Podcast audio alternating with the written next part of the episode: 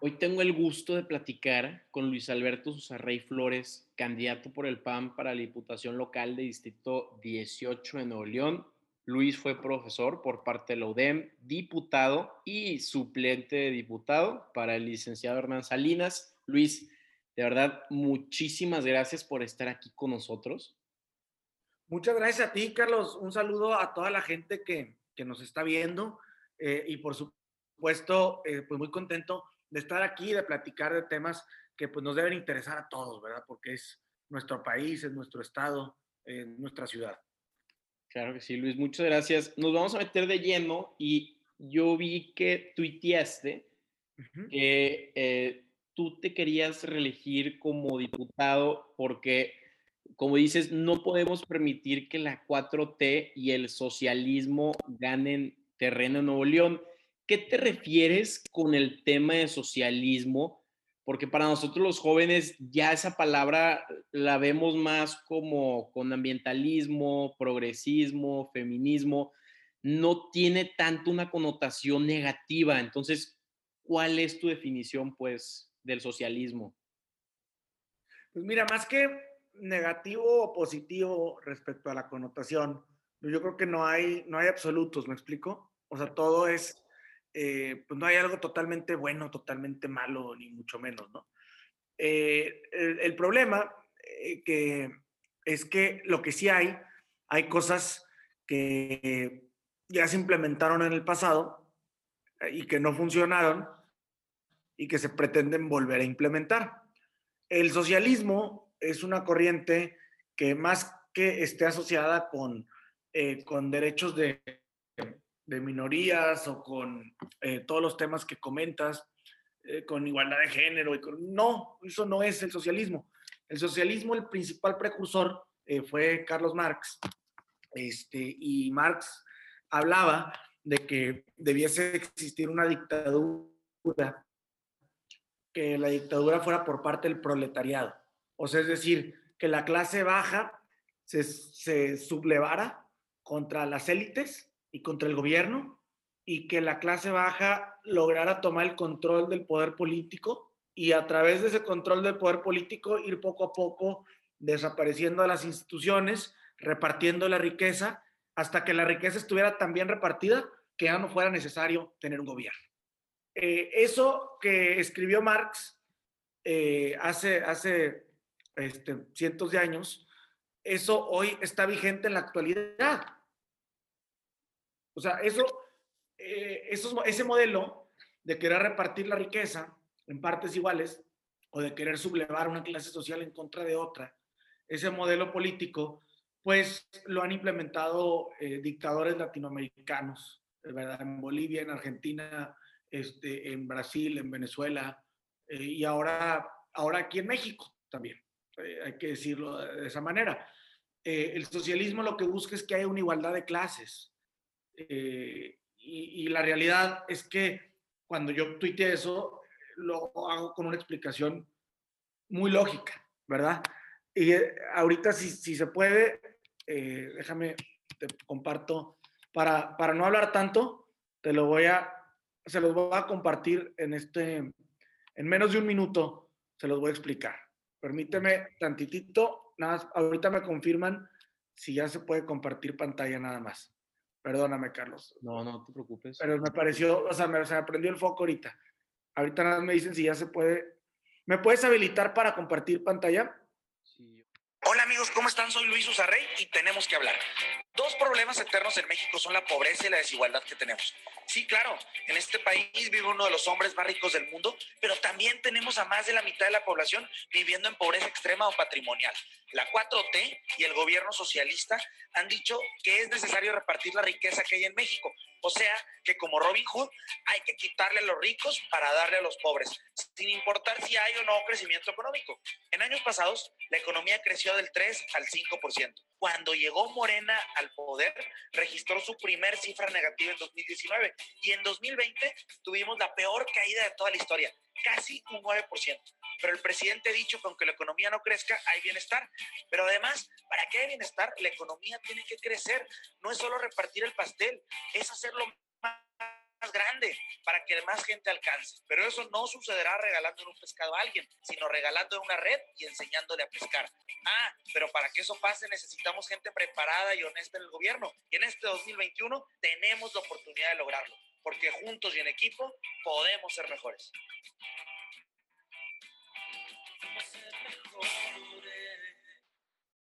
Eh, ahí quizá, Carlos, pues aunque de manera muy, muy didáctica, este, pero creo que se me hizo la mejor manera de explicarlo, pues es con ese ejemplo del pastel.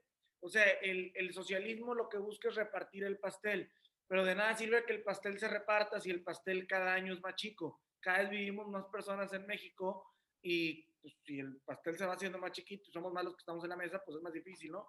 Entonces, eh, más bien lo que creo que ha faltado en México, pues es fomentar la igualdad de oportunidades, que tengamos las mismas oportunidades.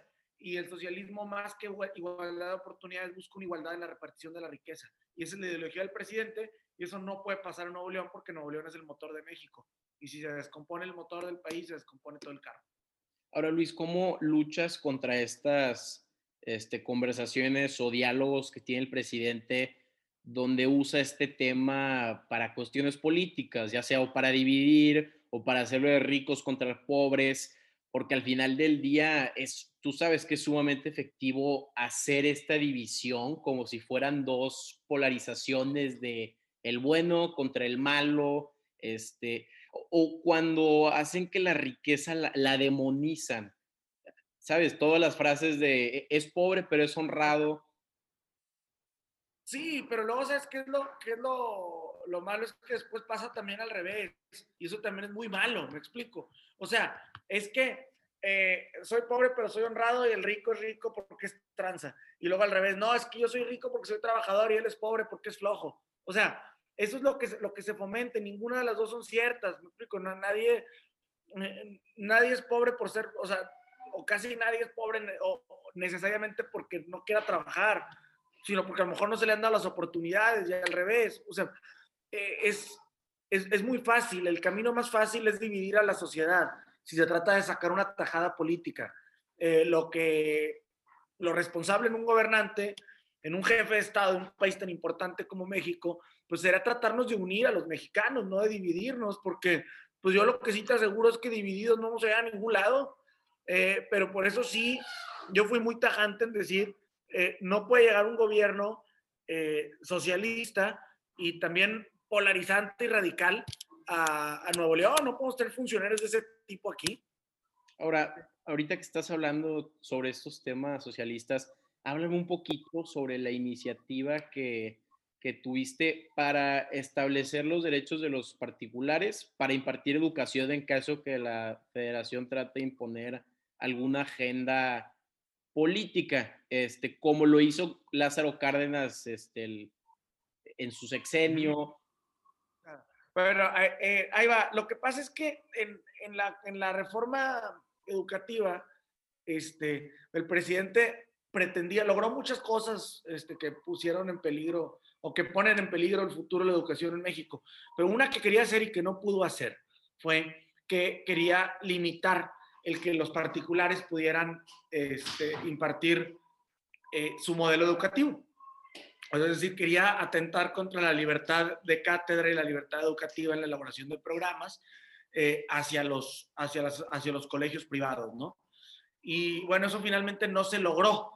Eso no se logró, lo peleamos mucho aquí en el Congreso e inclusive este, metimos un artículo que refuerza la libertad educativa en la Constitución eh, de los particulares y también en la ley de educación. O sea, no solamente, no solamente votamos en contra de la iniciativa de Morena, sino que además metimos otra iniciativa en los partidos de oposición para reforzar eh, este, esos artículos y de alguna manera blindar el sistema educativo de nuestro estado.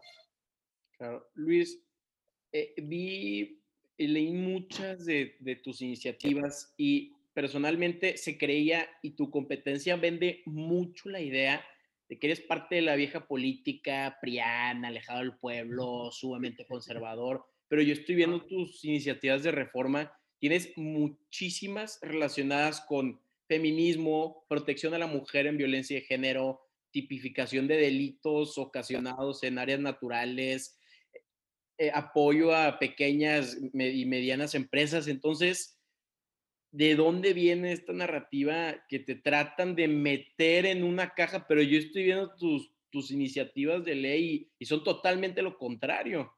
No, muchas gracias, Carlos. Y mira, eh, es un poco parecido al tema, en el tema económico, eh, la polarización de la que hablábamos y la manera en la que se trata muchas veces de dividir a la sociedad.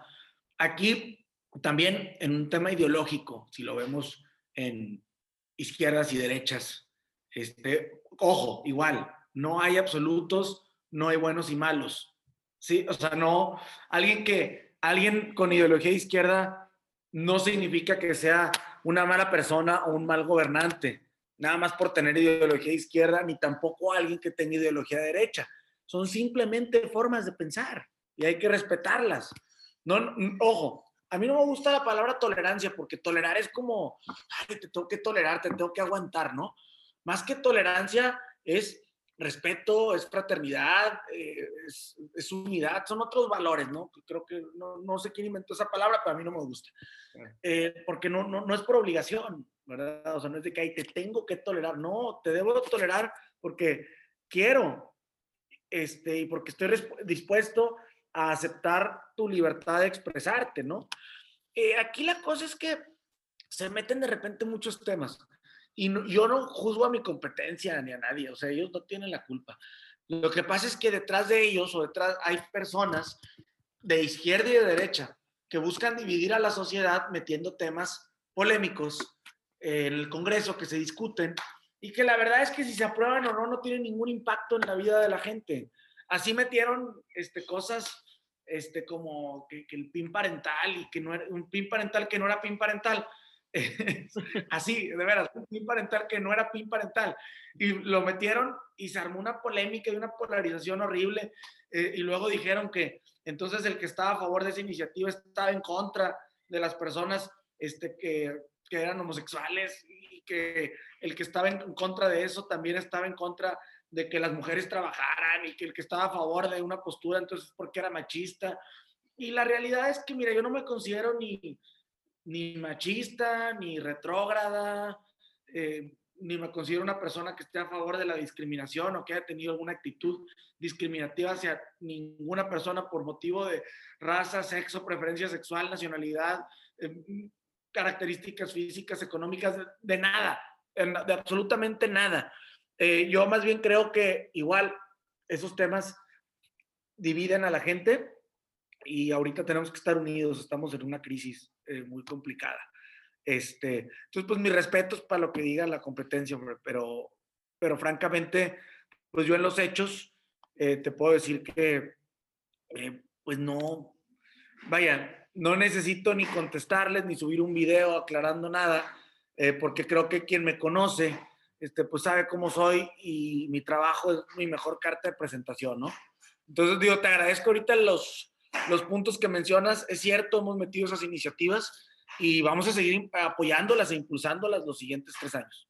No, y digo, personalmente yo también, este, también era parte de mi chamba meterme a ver las iniciativas y no lo había hecho antes, entonces es muy, muy fácil, eh, pues, escuchar a todos los pues, las campañas políticas, ¿no? Y, muchas de esas te pueden desviar, pero más que nada tocando esto del PIN parental, y tú que, que, has sido diputado por los últimos años, ¿cuál es el problema con el Congreso? ¿Es, una falta de comunicación acerca de, de las iniciativas? ¿Es porque eh, eh, se corrompe que parece teléfono descompuesto y ya estaban hablando que como tú dices, de, temas que ni siquiera venían al caso y que no eran parte de, de esa iniciativa.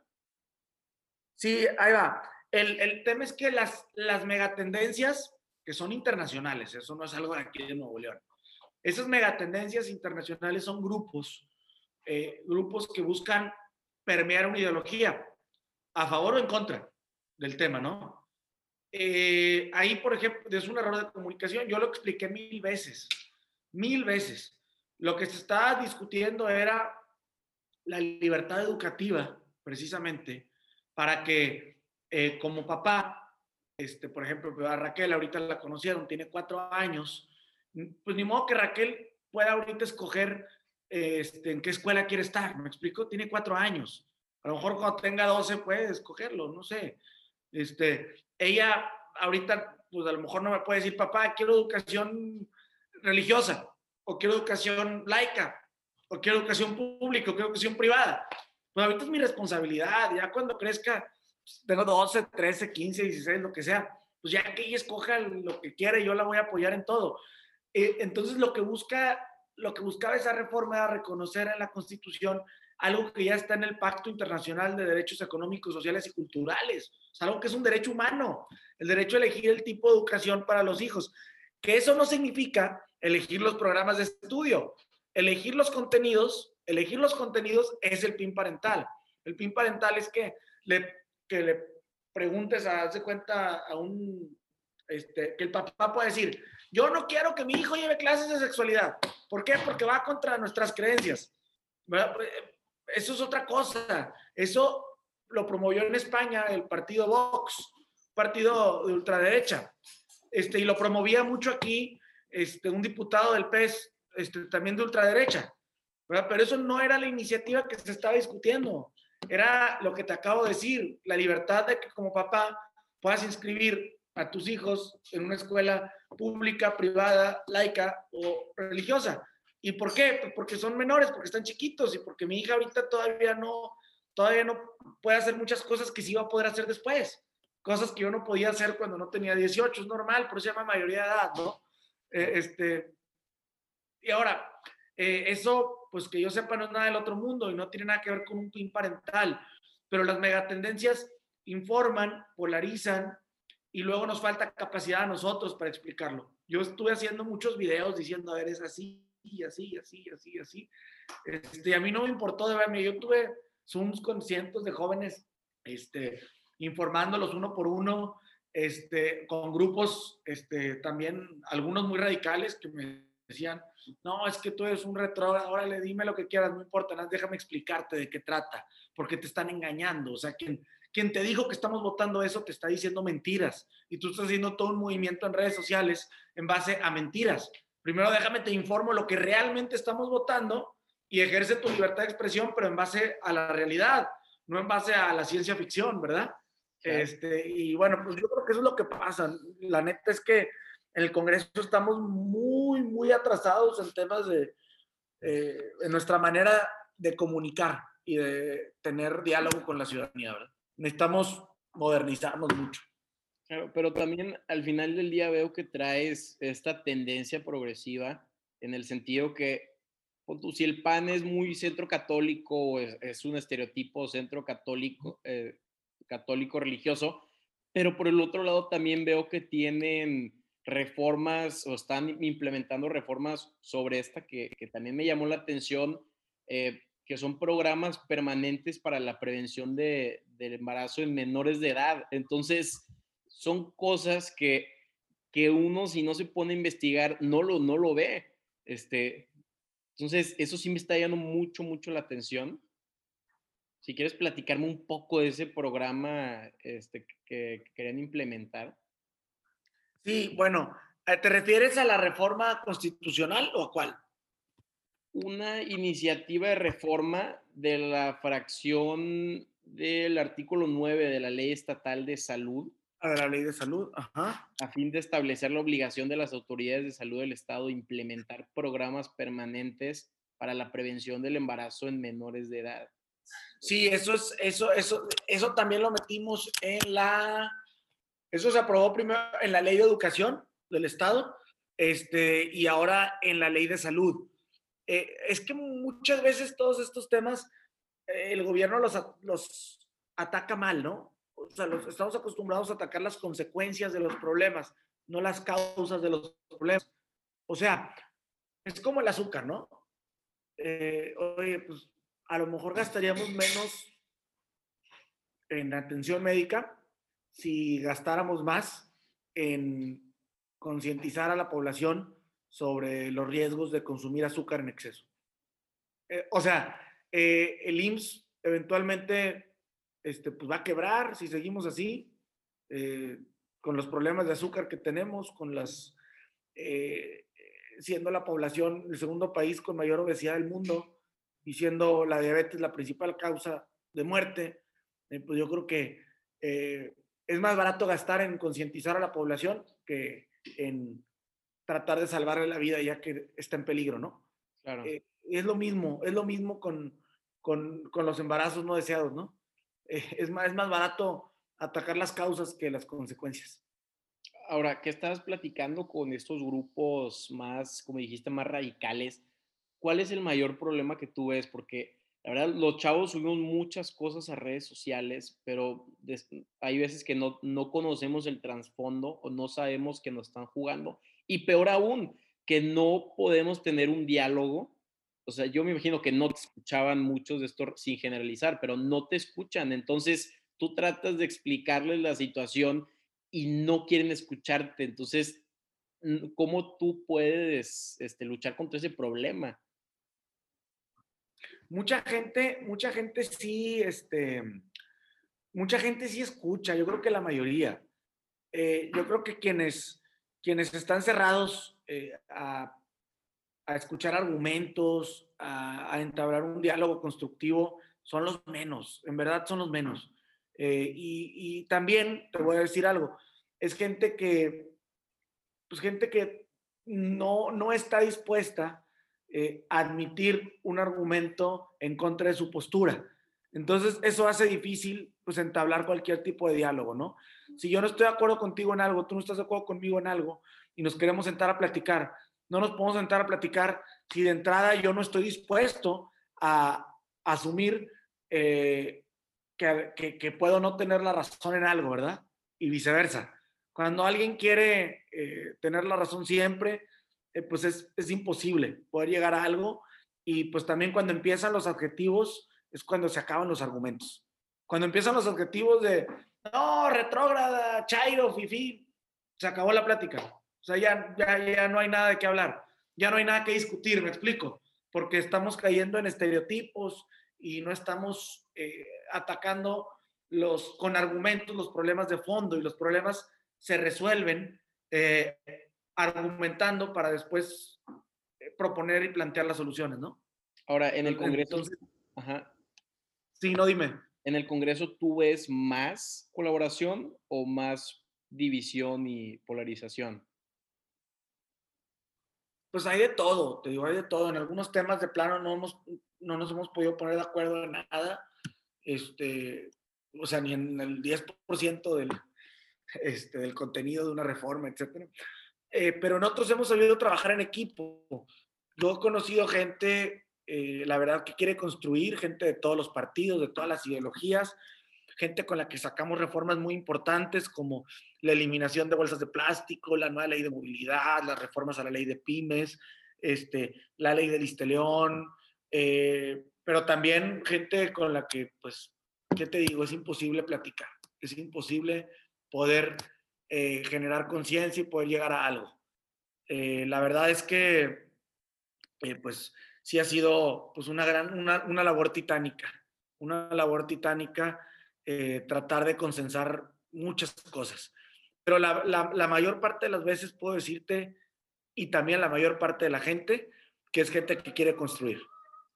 Ahora voy a cambiarme un poquito de tema y veo que hay muchas quejas de parte de los ciudadanos que los políticos están cada vez más alejados de, pues, de nosotros. Y luego salen videos, no sé si viste como el que subió altavoz para colectivo de, del futuro este, Florece, donde eh, la candidata diputada está Claudia Caballero, porta una blusa con la frase déjame escucharte, pero cuando la gente se acerca a ella le responde que únicamente por medio de citas. Entonces, ¿tú qué harías o qué harás como diputado si te religen o qué, qué estás haciendo para hacerlo más accesible y, cercano a tu electorado? Bueno, a ver, mi, este, todos tienen mi celular, o sea, la verdad yo se lo doy a todo el mundo en los recorridos. Este, es el 818-259-9691 todos tienen mis redes sociales. Este, yo recorro todos los días, eh, tengo oficina de enlace, física, virtual, la verdad es que pues he sido diputado de tiempo completo, bueno, soy candidato de tiempo completo, pedí licencia, pero vaya, yo estoy a la orden, de verdad, con toda la mejor disposición de, pues no nada más de escuchar, ¿verdad? Porque pues escuchar está bien padre, pero más bien, no nada más te quiero escuchar, también me quiero poner en tu lugar, este, porque si no me pongo en tu lugar no podemos resolver nada juntos, ¿verdad? Claro, totalmente de acuerdo. Luis, ¿cuál es tu iniciativa insignia o tu propuesta insignia para esta reelección? ¿Qué es lo más importante que has visto como diputado que quieras fomentar en tu reelección ahorita como propuesta de campaña? Ahí va, Carlos. Básicamente, eh, dos puntos importantes. El, el primero, la reactivación económica, porque sin reactivación económica no hay nada. O sea, vaya, la seguridad es importante, la salud es importante, eh, por supuesto que el desarrollo social, el deporte, la cultura, la movilidad, el medio ambiente, todo es importante, pero nada se puede hacer si no hay dinero. Necesitamos que haya dinero. Y para que el gobierno tenga dinero eh, para implementar programas, se tiene que reactivar la economía para que la gente pague impuestos. Cayó la recaudación muchísimo. Entonces, ¿cómo pretendemos reactivar la economía? Pues con una ley, primero una ley de ventanilla única para que toda la gente, el que quiera abrir una empresa, eh, pues lo pueda hacer de manera más fácil, más ágil, más rápida, sin tanta traba, sin tanta burocracia. Eso es primer punto. Segundo punto, este, también, el segundo dentro del primero, es eh, generando incentivos reales, incentivos fiscales para las micro, pequeñas y medianas empresas y mayores accesos a créditos en la ley. Y el segundo punto, eh, que es un tema de sostenibilidad, somos una ciudad eh, que está creciendo de una forma muy desordenada, eh, yo propuse una iniciativa que se llama El Derecho a la Ciudad. Es una iniciativa de vanguardia que se ha hecho en países de primer mundo y lo que pretende es que se garanticen todos los derechos humanos por igual a todas las personas en las ciudades, empezando por el derecho a caminar a un transporte público de calidad, digno, eficiente, que limpiemos el aire, eh, pero con organismos que verdaderamente tengan dientes, con una fiscalía ambiental eh, que pueda castigar verdaderamente a quien está contaminando, pero también con un gobierno que premia a las empresas que lo están haciendo bien, que incentivemos el carpool, que incentivemos el home office, que mejoremos nuestro sistema de metro, que conectemos las zonas eh, con modelos de desarrollo orientado al transporte para que donde hay una estación de metro haya densidad libre.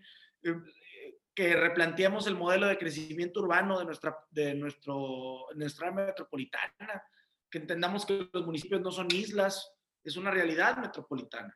El aire cochino que están respirando en Monterrey es el mismo que el de aquí en San Pedro, hombre.